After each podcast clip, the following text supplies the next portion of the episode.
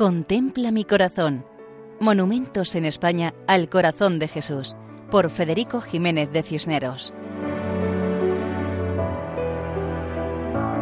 Un cordial saludo a todos los oyentes. En esta ocasión nos acercamos al Principado de Asturias, en el norte de la península, donde encontramos una imagen monumental del Sagrado Corazón de Jesús en la villa de Colunga. La parroquia está bajo la advocación de San Cristóbal y actualmente pertenece al arciprestazgo de Villaviciosa, de la archidiócesis de Oviedo. La villa de Colunga se encuentra cerca de la costa cantábrica y es un lugar interesante por sus paisajes, sus casas señoriales y modernistas y sus ermitas de la Virgen de Loreto, de Santa Ana y San Hilarión, que estaba junto a un hospital de peregrinos. El principal edificio religioso es la iglesia parroquial de San Cristóbal. Todos estos edificios sufrieron destrozos en la persecución religiosa desatada en los años 30 del siglo XX, durante la Segunda República. El templo actual es moderno, reconstruido y bien cuidado. Está edificado en estilo historicista neorrománico. Tiene tres naves, torre a los pies y pórtico delante, con arcadas de medio punto. Los vecinos cuentan que hace 100 años se colocó una imagen en piedra del Sagrado Corazón sobre una columna frente a la iglesia.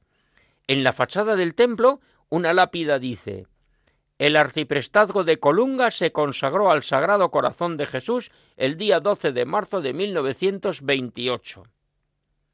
Pero durante la guerra, los milicianos asaltaron la iglesia, sacaron todas las imágenes y los retablos y lo quemaron todo en la calle para que todo el pueblo lo viera.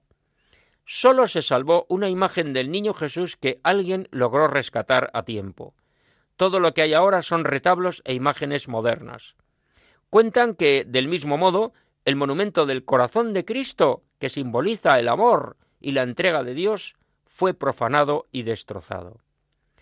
Acabada la guerra, se colocó una escultura del Sagrado Corazón sobre la puerta principal del templo, delante de la torre. Leemos lo siguiente en una lápida en la fachada. En acto de desagravio se reentronizó la sagrada imagen el día 29 de junio de 1950. Es la imagen actual, una imagen que nos habla de paz, de perdón, de amor misericordioso, porque el amor de Dios acaba imponiéndose sobre el odio.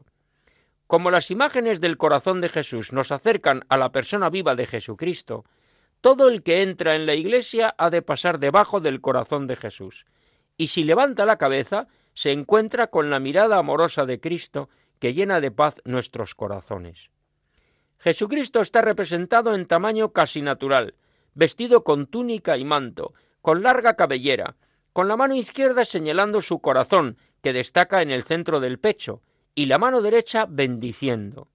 Su mirada expresa confianza, benevolencia, invitándonos a mirar su corazón, a vivir abandonados en su amor y paz.